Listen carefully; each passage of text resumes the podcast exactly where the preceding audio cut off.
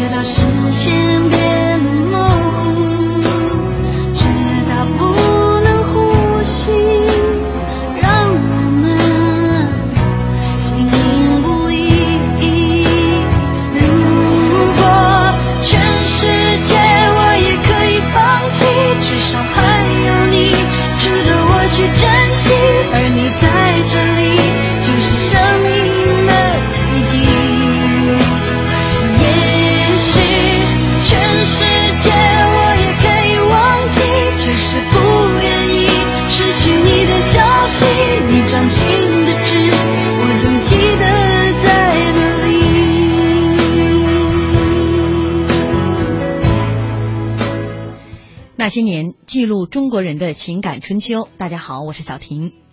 杨月楼是清末的京剧名伶，由于演技扮相俱佳而名噪一时。一八七二年，杨月楼来到上海献艺，与看戏的富商千金恋爱，并且到了谈婚论嫁的地步。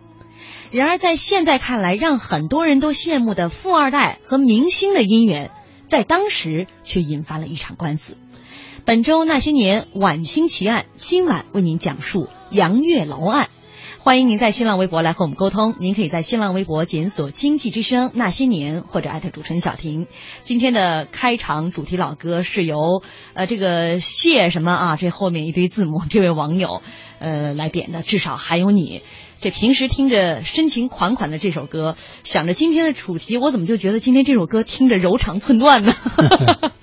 确实，这样的一一段姻缘哈，其实结局对于杨月楼来说，呃，也许还好，但是对于他当时心仪的那位姑娘来说，这个结局太悲惨。太过，呃，虽然没有性命之忧，但是想想就让人觉得挺难受的。但是咱们现在，呃，来介绍一下，刚对了半天的德林。谢谢谢谢，呃，听众朋友晚上好。嗯，今天咱们要说的这个晚清奇案杨月楼案，嗯呃，这个当时这个案子非常的呃轰动。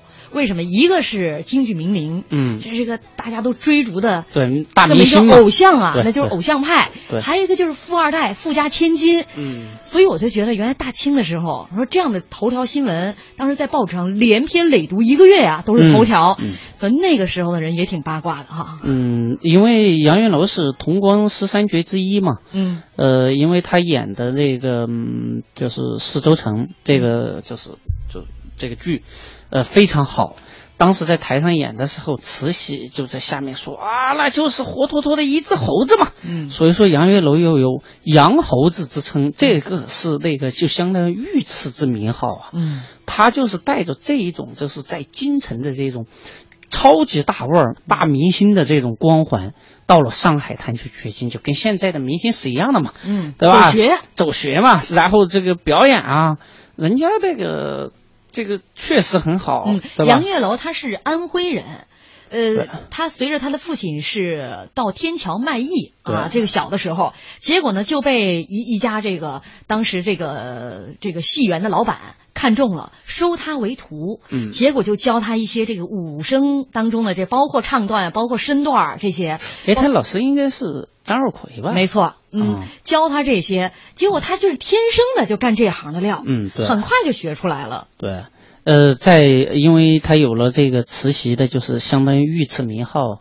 呃，就到上海。其实对现在人来说的话，很正常啊。嗯到上海唱的连续，就是一一般的都是一个月一个月的那种唱。嗯呃，那当时有多么疯狂呢？就是上海啊，呃，因为是聚集了全国各地甚至中外的这种富商名流在那儿，因为这些个当时的环境很很有意思，嗯。就是这些老板们呢都在外面做生意，嗯。压根儿就没有心思管家里的什么太太、闺女啥的。嗯，，而且上海那个时候呢，已经开始这个民风哈、民风很开化，开化对。嗯。这种情况之下，这些个就是说，呃，这些个豪富以及富二代的这些个千金们，嗯。哎、就天天去看戏，哎、就尤其是这个杨月楼的这个这个身段儿啊、唱念扮相做打呀、扮相啊，出神入画，知道吗？当时他有一个名叫呃名字被这儿称作天官，哎、对，是吧？呃就是因为人长得就是这样的相貌，只应天上才有的。好多人就是，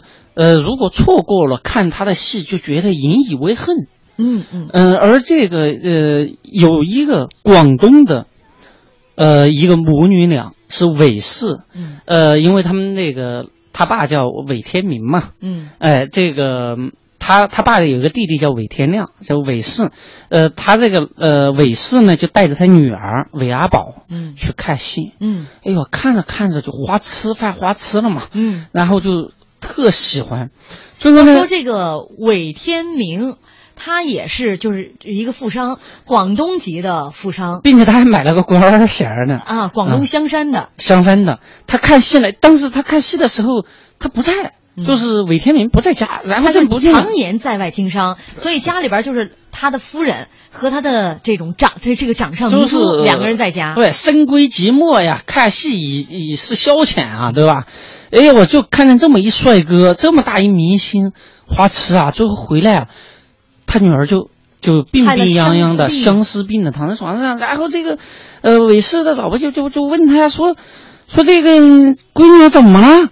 这个闺女就就说啊，她就喜欢明星，嗯，是吧？这个本来韦阿宝也长得挺漂亮的，然后呢，这个就是关键这这个他妈呀，就把这个帖子生辰八字送到这个杨元楼那儿，杨元楼一看没理，其实一开始没理。嗯因为毕竟就是这种花痴在上海极多，嗯就是大明星遇到粉丝哪能见一个粉丝就去了是吧？嗯不行啊！你看人家海波都有节操的是吧？他更不能这样是吧？这种情况之下呢，哎，这个他妈一看这样不行，他这女儿了就是一天不如一天，然后又再去求说，你哪怕就见他一面吧。这个老母亲觉得韦阿宝的身体都有可能撑不到他的父亲回回来了。对，当时也是给他父亲好像写书信，说这个孩子的已经是一病不起，嗯。所以你说那时候大小姐、千富二代、千金小姐身子骨真够弱的，害两天相思病就能够成这个样子，首先一个，你知道他们那个时候大门不出二门不迈，突然就是就没有锻炼是吧？很少，第一个是很少锻炼，更重要的是。压根儿就没有见过帅哥，就像现在，哪像现在的这些个女同志们是吧？满街走。相反的是，这个男的看美女，而不是美女看帅哥。在那个时候，你知道，这个呃深闺的小姐们要看帅哥是很难的。嗯嗯尤其是家里那些佣人，那那都看烦了，知道吧？突然见这么大一明星，他能不犯花痴吗？嗯再加上本来他们就羸弱，身子就很弱，这种情况哇，后来这个他他妈就去求杨云楼嘛，嗯。说这个大明星你的行行好，嗯。就看在要救闺女一命的份儿上，对吧？你要去看一看，也让他让心情有有所好转。嗯。哎，去一看，首先因为韦氏啊，他有一个这个豪宅，在上海滩有豪宅啊，进去了是富丽堂皇，因为商人嘛，嗯，去一看，再加上这个病床上的这个小姐又挺漂亮的，当时杨艳楼就动心了，就对这个粉丝动心了，知道吗？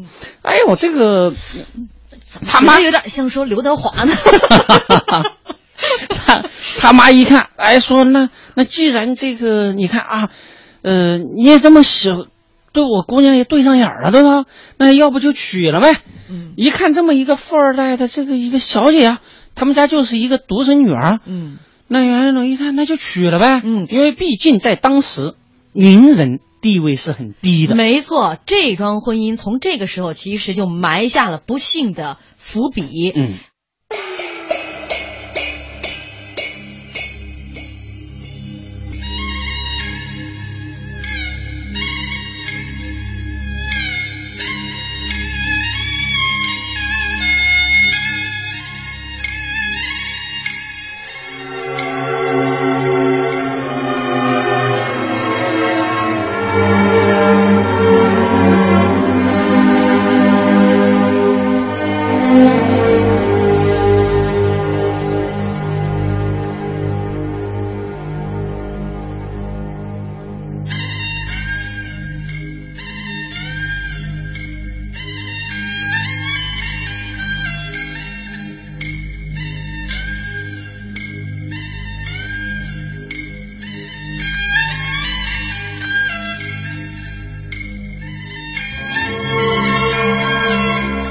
欢迎大家继续锁定中央人民广播电台经济之声来收听《那些年》，本周《那些年》晚清奇案系列，今天晚上为您讲述杨月楼案。也欢迎您在新浪微博检索“经济之声那些年”或者艾特主持人小婷。刚刚我们讲了啊，这个杨月楼被称为红光十三绝，嗯当时呢他就演这个美猴王，一百零八个筋斗，收步不离地。你说这个功夫得有多好？身材魁梧，长相英俊啊，呃，一表人才。他到了上海走学，这一到上海啊，当时上海有两家特别知名的戏园子，嗯一个叫丹桂，一个叫金桂。嗯其实金桂呢是不如丹桂，对但是呃，这个杨月楼刚刚到了这个上海的时候是入住金桂在唱戏，所以当时报纸上有一首诗是这么写的：“金桂何如丹桂优，佳人个个懒勾留。”一般精调非偏爱，只为贪看杨月楼 啊！这首诗其实就描写了当时的一个盛况。对，上海滩的这些名媛们，嗯纷纷到这个金桂，就是为了去看杨月楼。而且后来这个丹桂和金桂就为了，呃，这个杨月楼去谁家演，还对簿公堂，打起了官司啊。所以可见当时这个杨月楼在上海滩有多受欢迎。你知道，就像那个呃，《来自星星的你》里边那个主主角儿，嗯对吧？曾秀贤，哎，对，你说那个香港那些个富太太们，就想跟他买的房子买在他们家旁边就那么花痴，知道吗？就说当时我有钱我也买都敏俊熙，开个玩笑。嗯，就说到了这种状况，嗯但是呢，杨月楼是个名人唱戏的，嗯名人的位置仅高于什么？娼妓，啊，在当时，大清当时呢，这个律法当中规定，奴、仆、娼、优、吏、族，嗯这都是贱民。对，然后呢，民、军、商、造是良民。这贱民和良民呢，不能够通婚。良贱不能通婚。更关键的就是说，这个韦阿宝啊，他爸韦天明还捐了官衔呢，嗯那就不是一般的商人。嗯，用现在的话说官商。呃官呃红地商人吧，对，当当时的这个官商，官商红利商人，那这个时候就更不能够民间嗯。通婚了。但是呢，他妈呢，呃，是个见过世面的人，嗯。毕竟从广东香山来到上海滩见过世面啊，就出主意啊，说那就说什么呢？说你啊，就是天津的一个商人，哎，如果商人和商人就可以通婚了嘛，嗯。哎，这个这个韦天明的弟弟韦天亮很有意思，游手好闲啊。保守派呃，啊，他不是这祖宗家法。他游手好闲啊，他就嗯一听，哎呦喂，这漂亮的侄女儿嫁了一商人，他得去看看啊。嗯，去一看，这哪是什么商人？这不是杨月楼吗？唱戏了吗？对呀，你你说这个别人糊弄一下还能糊弄过去，杨月楼在大上海明星上海滩那么著名，然后大报小报都登他的照片。没糊弄过去，这个婚呢就结不成了。嗯然后他妈又一想，说啊，我们广东有一个习俗叫抢婚，嗯什么呢？就说你看啊，到时候我们把门开开，你就骑着快马哒哒哒就就闯到我们府里来，就把小姐给抢走了。嗯。就可以了，因为抢婚这个嘛是是很正常的，在当时有那个习俗。嗯，杨月楼傻呀，杨月楼，但是我是觉得作为一个名伶，虽然他这个有很多的女粉丝，但当时他并没有在情感方面有过跟其他人有过牵连。嗯，所以相对来说呢，就是一看富家女。不顾自己的良民，要跟自己这样的一个贱籍说谈婚论嫁，其实内心是挺感动的。呃，应该是真爱，不像现在的那些个明星一样睡了一个又一个，是吧？这个不太好，人家还是真感情的。嗯，咱们在这揣测嘛。但我是觉得以，以当时大清的那样的一个律法之严格，所以这这两个人。最 后，这个德林，你别乐呀！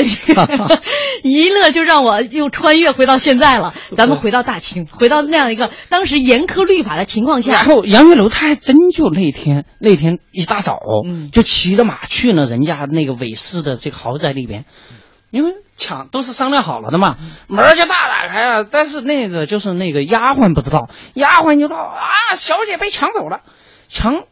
还带走了七箱礼物呢。嗯，其实这七箱礼物是已经准备好的陪嫁。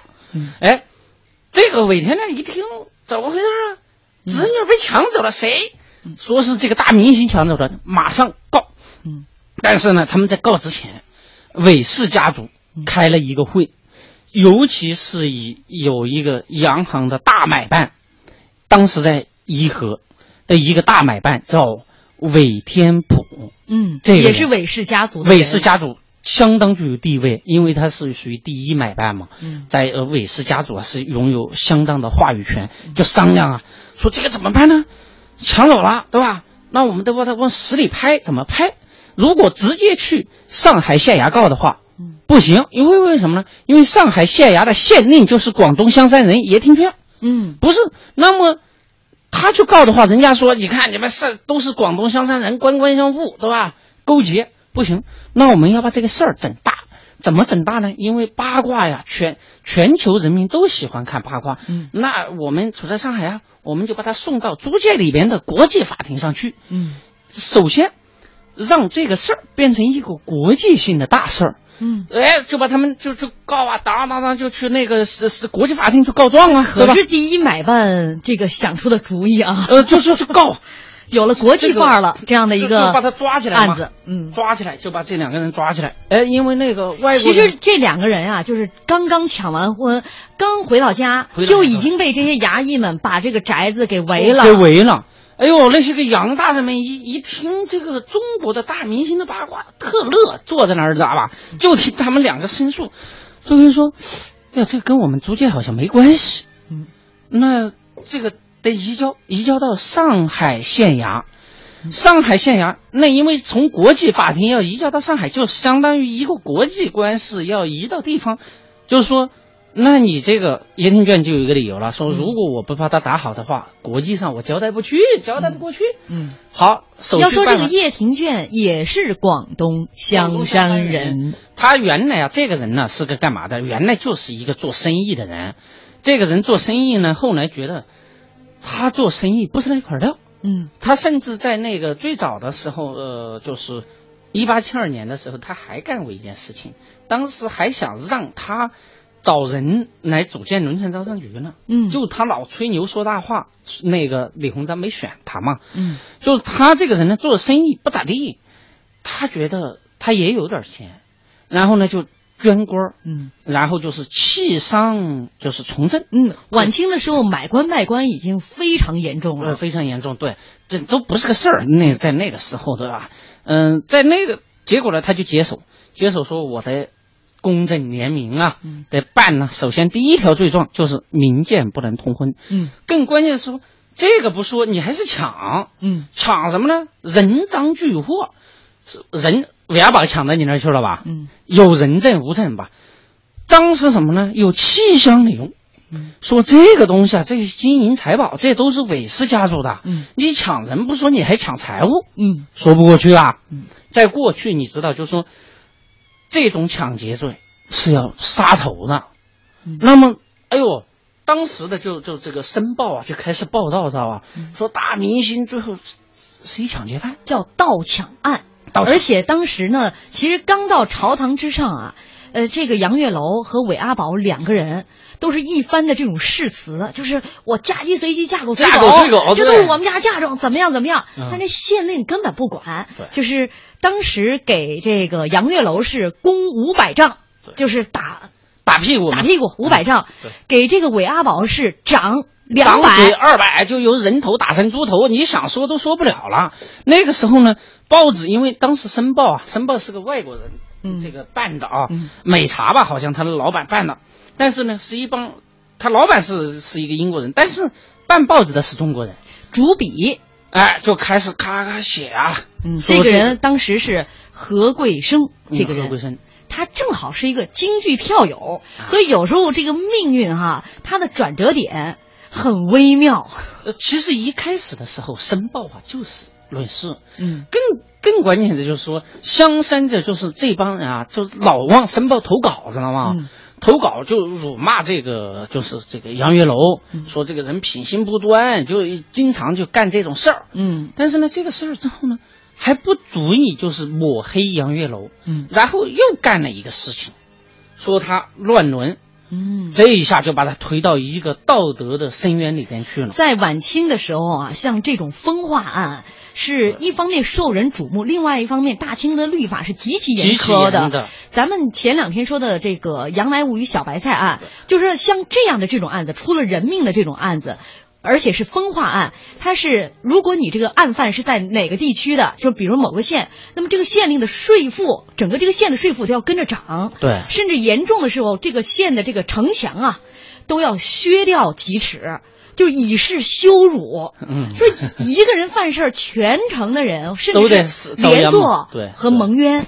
嗯，所以说在这种情况之下，后来这个申报就不断有人给他投稿，不断有人给他投稿来谴责，都是什么什么不平复呀等等呢。其实一看就知道是广东人投的稿。嗯哎，就在这个过程中，呃，大家就觉得很奇怪呀，舆论怎么一边倒啊？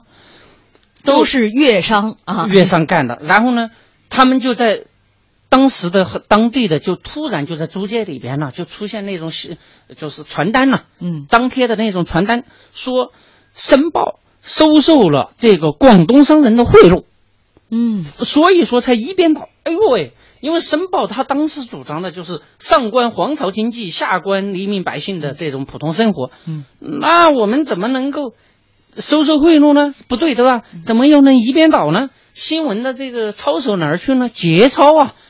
这帮人很有节操，然后开编辑部开会，说不行，我们得一定不能够一边倒，得两边综合。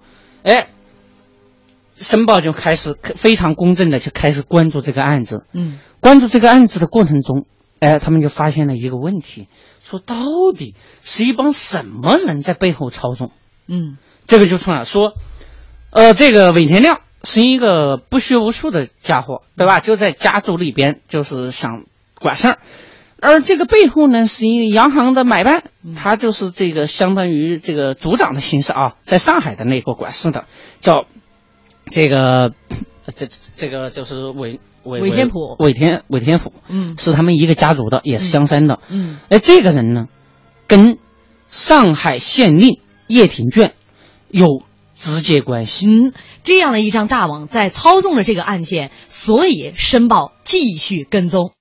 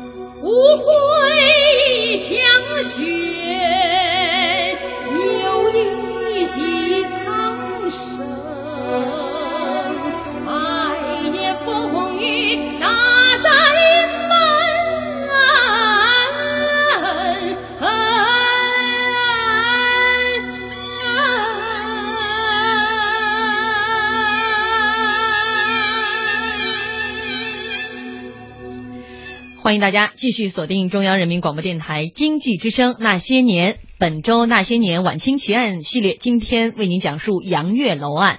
也欢迎您在新浪微博检索“经济之声那些年”或者艾特主持人小婷。微博上木木爱情说：“我竟然听得开怀大笑了。”啊，水天老周说：“哎呦，今天八卦明星小婷兴致高涨啊！我们这聊严肃的话题呢。飞翔的雏鹰还这个。”火上浇油，女娃子的通病。谁说的？德林比我兴致还高呢。呃，说到这个一百多年前的啊，这个杨月楼案，呃，刚刚我们也是讲到了这个韦氏的夫人，呃，是比较开通。呃，这个开明吧，开明啊，让自己的这个千金小姐啊，是下嫁给杨月楼，但是遭到族人一致的反对。嗯，在当时因为反对也很正常，就是说，嗯，良贱不能通婚。如果就说你这个家族有一个跟人家那个下贱人通的话，过去不是讲究门当户对吗？那么就说，你看你们家有钱，有钱又怎么样呢？嗯，你们居然还把女娃下嫁给这个。另外是当时按照律法来说，你如果不应该。对，梁建如果通婚的话，打八十大板，而且还得给你们拆散了。对，是这样，就是你没办法通婚。但这个事儿呢，就快生米要煮成熟饭的时候，被这个韦小姐的叔父啊给搅黄了。不仅搅黄了，还把两人下了大牢。但这个时候呢，上海滩的媒体界是风起云涌啊，对，争相报道杨月楼案。一开始呢，这个似乎还是很平淡。那大家可能这个，而且知县也审了这个案子，就说确实是盗拐案。那盗拐案就是非常严重的一个罪名，而且当时的舆论好像也比较偏向着粤商这个角度。对对对。但是不知道从什么时候起，这个舆论开始有一些转弯了。因为那个舆论的转弯啊，主要就是有一个。他们后来继续要扩大化嘛，说他乱伦嘛，有伤风化，就说在那个时候盗拐呀等等这些个都还可以容忍。他们最后在报纸上居然说杨月楼是先跟这个韦阿宝的妈有关系，然后再跟韦阿宝，这种就是世人不能接受的。嗯，然后很多读者就觉得太夸张了，你这个报道像写小说一样。嗯。然后就有截帖嘛，就是就刚才说的传单，嗯，说你申报你肯定是收了人家的这个贿赂，那收了贿赂那哪行啊？然后申报就开始转化那个口风，更重要的就是当时还出现有又有人向申报投稿嘛，嗯，说这个广东人呐，这个什么咸水妹儿啦等等的，就是那种本来你的品行就不好，嗯。那你可能就是错怪了人家杨月楼，就说不定就是人你们家勾引人家的，对吧？在那种情况下，好像也是那么个道理哈。因为毕竟大明星站在那个地方，哟但在这个时候，人家就说，你们之所以说把杨月楼啊辱没到这样，就是他在这儿来唱戏，这个地方风气不好等等，就有人反击。那么到底要找出广东人是到底是谁在背后操纵？首先一个，他们那个家族不是前面我们讲到开一个会吗？就是这个呃韦天普这个人嘛，在里边大买办吗？而这个人跟上海县令叶挺卷在有交集，交集非常多。首最大的交集就是广肇公所。这个广肇公所设在哪儿呢？设在镇江的。镇江可能离上海是有点远，但是呢，就是在那个时候，从广东北上到上海。要到镇江有歇一晚上，歇一晚上，然后第二天再去这个上海，当当然了，南北走这个呃镇江那个时候是要道嘛，战略的要塞要道，嗯。这个广造公所同时又是接见达官贵人的一个，就相当于现在的五星级的高级宾馆，像什么李鸿章啊、刘刘刘铭传啊这些，都只要南下都要经过在这个地方住一晚上的。嗯，这个地方呢，这个广造公所里边，他们的董事是呃是有谁呢？叶挺卷，嗯，有这个韦天普，而这个叶挺卷呢。是发起广造公所的发起人，嗯，并且都是这个呃董事，嗯，在里边，他们两个经常就搅在一起。当然还有唐天书啊，嗯，等等这些广东香山的大鳄们啊，嗯。都在这里边。说，你这个县令跟你们这儿是一伙儿的，嗯，然后呢，所以说你才把这个案子审成这样。该栽赃栽赃，尽管人家这姑娘说我是自愿的，对吧？嫁鸡随鸡，啪啪啪几个大嘴巴子，你不让人家说，反而还说人家这个杨玉楼他们怎么怎么地，这个太偏颇了。嗯，然后呢，这个报纸上自然就各方呈呈现各方意见嘛。嗯用现在的话说就是平衡报道。嗯，再加上上海本来就是一个这个大都市了对，大说真是是国际大都市了。很多的这个上海市民啊，对这个事情也有自己的判断，对而不是因循守旧，按照大清的律法来看待这个事情。然后呢，这个呃广东人啊，他马上又又又投稿，那会儿挺挺挺逗的，又不断投稿说，你看啊，这个我们广东人是很很淳朴的啊，你看我们也有书上上百年的书院等等等等，就举了一些个大入啊，然后呢说。为什么来到上海就变坏了呢？嗯是你们这个地方就不行，知道吧？这变成了互相攻击了。就从原来的一个简单的就是男女私情、明星绯闻，就演化成了地域之间的争，就是那种就是呃广东人、上海人呗。呃广东人、江浙人、江浙人上海就口水战了，嗯，发生了口水战。这个时候，这个广东人就他骂人哪儿能骂得过江浙人呢、江浙人都是这个嗯状元进士一大堆一大堆的，根本骂不过，比赛战不过。嗯然后呢，这帮广东人就急眼了，知道吗？就跑到去围攻上海的县衙，说你们要处理不处理申报？如果不处理，我们就把编辑给杀了。这个有点玩过火了。这个事儿闹大了，闹大了。当时上海县令呢，哎，叶庭院，这个在，因为他们之前呢，你知道最后这个事情最后激化矛盾是什么吗？就说觉得这个妇女看戏太危险了，嗯说这个杨月楼唱的是淫戏，嗯都是演黄色的，那不行。他发了一个通知，说什么呢？禁止戏院唱淫戏。嗯这个大家可以理解接受。嗯他最后呢，这不是广东商人一为吗？他又发了一通知说，禁止妇女看戏。嗯这下完蛋了。你说这些个这个富商的太太们呐、小姐们，天天干嘛呢？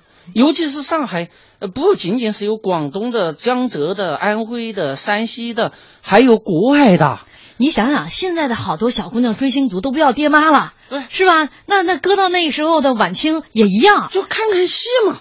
你居然说连戏都不让看了，更关键的是，当时的上海县令派着那个就是就是军队啊，用现在的话说就是警察呀、到处去查戏园子，逮着那个妇女就往外拎了，嗯对吧？啊，你还在遣送回家吗？遣送回家一顿是申斥吗？那搞的那些个，在当时啊都是有头有脸的一些人啊，嗯要么是大商人，要么是大官啊，那那受得了啊？所以说，就逐渐的，这个地域之争就是这样慢慢的发酵，嗯引起反感。嗯反感呢，这个他们广东商人就觉得肯定是江浙商人在里边捣的鬼。为什么呢？因为广东商人以前是做贸易的，非常厉害。他们这个鸦片战争一把火把十三行广东那个做生意那个地方给烧了之后，他们北上到上海，依然成上海的龙头老大，因为他们觉得江浙人呢，他们有文化，但是不会做生意，而做生意的那些人都是没文化的，都是小跑堂的出身、小学徒的出身，所以说他们从骨子里边就瞧不起江浙的以及上海的本地人。嗯那在这种情况之下，他自然会认为说我们广东人的优越，都他就有优越感嘛。嗯到到你们江浙来就变坏了，所以说骂战就开始，嗯再加上县令又是他们香山的老乡，嗯那自然这个事情就要往他这儿偏颇。没想到这个媒体，就是你刚才说的这个主编啊，是一票友。嗯最后通过这么一争论，是觉得有道理哈。这个广东可能在里边存在着一些问题，然后就公正报道呗。用现在的话说，平衡报道也是很正常的。嗯，但是这样的话，对于粤商来说，认为《申报》其实是被江浙的这样的一些文人才子啊，或者说势力集团啊所控制了。对，那么粤商就要发起反击。呃，粤商啊，他们这个时候就是呃，首先一个在舆论上还是那个的，嗯呃，他们还采取了一个接下来很好玩的事情，办报。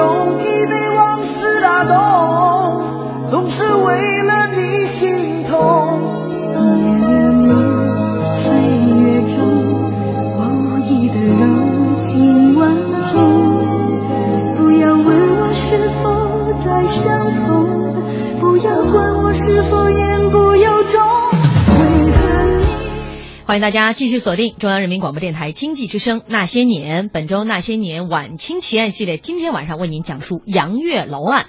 刚刚我们也说到，这个粤商的势力啊，跟这个江浙还有上海的这样的一个利益集团的一次这个博弈当中，粤商想出了一奇招。舆论上干不过这个 江浙的才子，他们也办报纸，我们也抢占舆论的制高点。对，就说他们办报，然后呢，这个他们这个阵容非常豪华呀、首先一个就是这个韦氏家族他们会出钱的，还有唐天枢，对吧？这个大买办出身的，这个徐润。就是徐氏家族，当时香山的四大家族都出了钱的，呃，还有一个，他们甚至请来了耶鲁大学的这个中国的第一个耶鲁大学毕业生荣宏，嗯。来作为他们的这个运作的这个这个报纸的一个运作人，甚至兼总主笔。嗯哎，他们有了这个计划，就开始说我们要办一张报纸跟《申报》对着干。就在这个时候，《申报》突然发了一一一则消息，说这个广东人正在密谋办一张报纸。这个报纸干什么呢？就是要来跟我们对着干。嗯就意思就是告诉大家他没公信力，嗯好，吧？哎，这个时候呢，这个就是你这个建立报纸的初衷，你就不纯。就有问题。而在这个时候呢，这个广东商人其实同时还在逼那个什么呢？说你这个上海的道台，上海的县令不是不不管申报吗？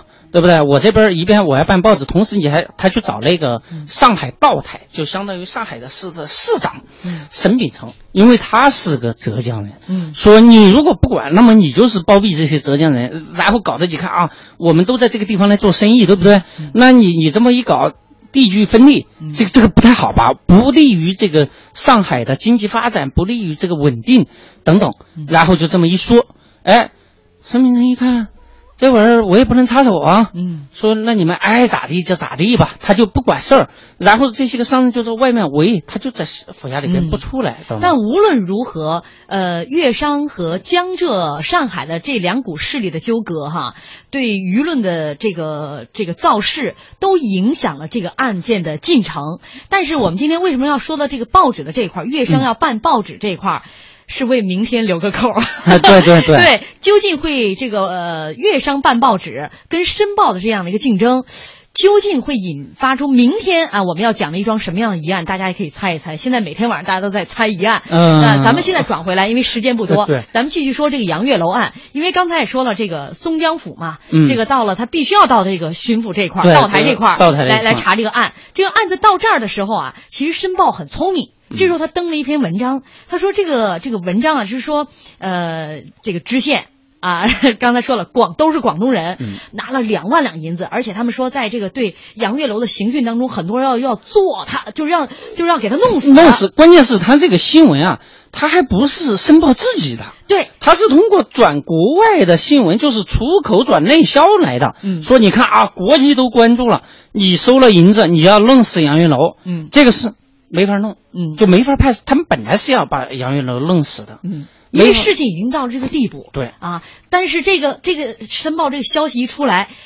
众目睽睽之下，大家都在看。你弄死了杨月楼，就说明知县拿了两万两银子会银没法弄死。嗯然后那个时候呢，这个。呃，是不是申报，同时还把那个广东商人办报这个事儿给捅出来了吗？嗯广东商人很被动啊，说荣鸿就不能做主主笔了，然后我们怎么办呢？请一个老外来做我们的主笔。这个时候呢，呃，这个叶廷眷县令又不能把人判死刑，怎么办呢？就把那个杨月楼说发配吧，嗯发配黑龙江。当时原来盗拐案是可以判死刑，后来呢，呃，被舆论的这样的一左右，左右对呃，降了一格，改成诱拐罪，诱拐罪发配到这个边疆流放。流放对，而那个更惨的就是这个韦氏这个小姑娘韦阿宝，嗯，嫁给了一个糟老头子呢。当时这个韦阿宝啊，是由政府给送到了普玉堂，就是就这样的地方。其实现在说呢，官媒吧，对。官办的这个婚姻介绍所，哎到那儿之后呢，就是让其他人就就谁来看他合适。据说有一个七十多岁的老者，呃，孙孙老头看上了，哎，那就领回家了吧，可惜。嗯，而且对于韦氏家族来说，这个时候，呃，这韦阿宝已经是丢尽族人颜面的一个姑娘了，嗯。而且这属于二婚。对那在那个时候，这二婚又丢尽颜面的一个姑娘，只要有人家要了她，总比嫁给一个贱人要强。对对，所以就早早就把这个姑娘嫁给了这个孙老头儿。我今天也是查尽各种资料，想查一查韦阿宝最终后是吧对后来的生活，呃，没有出处。因为很简单，就说当时的商人他们是为了族人的利益，呃呃，同时呢，商人是为了他们商场上的一些个面子的需求。嗯。其实韦阿宝在这里边就是一个这个棋子。牺牲品，嗯。就是一个牺牲品。杨月楼同时也是一个牺牲品，因为呃，杨月楼后面去流放到那个黑龙江了嘛，嗯。呃，因为慈禧对这个杨猴子啊的戏是很痴迷的，嗯。对吧？就突然问起说这个猴子呢，猴子说人家猴子都已经流放了，嗯对吧？又借一个机会就把他给赦免了，然后说嗯还是回来唱戏吧。嗯，嗯，当然赦免是需要大赦就是因为同治皇帝去世，这对时候大新皇帝登登基嘛，光绪皇帝登基，所以说就大赦天下，借这个机会就让猴子回到这个北京来。啊，当时这个杨玉楼其实出狱之后啊，依然是被这个丹桂园嗯老板给请去唱戏，说唱了三天。原本这他就是当时上海滩的偶像派、实力派，对结果呢，一经历经历这个牢狱之灾这样的一个绯闻，上海滩轰动啊。据说这三天人满为患，就为看他这个戏。你知道，就跟现在的明星是一样的，知道吧？现在的明星越出事儿，比如说这个嫖娼啊、吸毒啊啥的，出来巨火。你看有一些个明星臭不要脸的，知道吧？这个这 这个个别个别啊，个别的，你看出来的说说还没出来呢，人家的档期已经排到明年六月了，知道吧？就就往往这个明星绯闻呢，反而是他们炒作的一种手段。嗯，当然是杨月楼这个另当别论啊，另当别论 这个跟那个炒作还无关。只不过很多人就为一睹他的风采，毕竟这个牢狱之灾已经他没有登台很多年了。嗯对对这三天的人满为患，他的人气暴涨，使得韦氏家族很生气啊，包括当地这个知县说。哎，我怎么这这这事儿还给你办成好事儿了呢？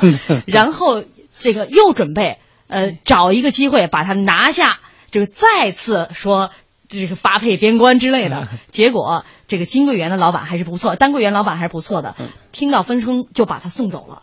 从此这个他就再也没踏入杨月楼对嗯。就没有离开过京城了。对，嗯，哎呀，这个事情其实想起来挺唏嘘的。嗯，其实就说他们呢都成为了这个棋子，嗯因为在上海当时其实更重要的就是广东是呃这个商人或上海商人正在争夺，因为当时的李鸿章要办轮船招商局，知道吗？就说他们谁能够进入这个淮军的怀抱。对于他们后期的这个生意，就相当于一条通天大道啊！嗯这个时候，他们一定要抓住呃韦阿宝这个事情大做文章，不是你死就是我亡。嗯所以说他们不惜一切代价，广东商人最后为了挽回颜面，都要办一张报纸来跟他干。嗯但是这个报纸呢，还是就是没有在这一战中没有占到绝对的上风，嗯但是。他会通过一件非常惊天动地的事情，让这一张报纸最后让慈禧都震怒了，嗯就是我们明天要讲的一个嗯案子。好，说回到杨月楼，最终呢，我是想这个，其实以这个杨月楼的大赦。呃，嗯到了京城，呃，应该是画一个句号了。对但我想加一句的是，在民国十七年，也就是差不多五十年以后，一九二八年，溥仪的堂兄叫溥公，娶了四大昆旦之首的雪雁琴。嗯，当时是大宴宾客，而在这个婚宴当中，就有杨月楼的儿子杨小楼，嗯所以世事变迁，呃，作为这样的一个一代名伶，演变了其他人的这个人生悲喜。没想到自己的人生也是一出戏。对，最后用微博上的老朋友啊，浩浩乎平常无垠的留言做结束。他说：“一场郎才女貌的爱情，呃，本该有的甜蜜和浪漫化作眼泪和酷刑的时候，我们必须追问他们到底犯了什么错。打着道德的大旗，用相呃相爱者的血泪祭起，可悲可叹。月满西楼会照见阿宝绵绵不断的哀愁。我们明天再见。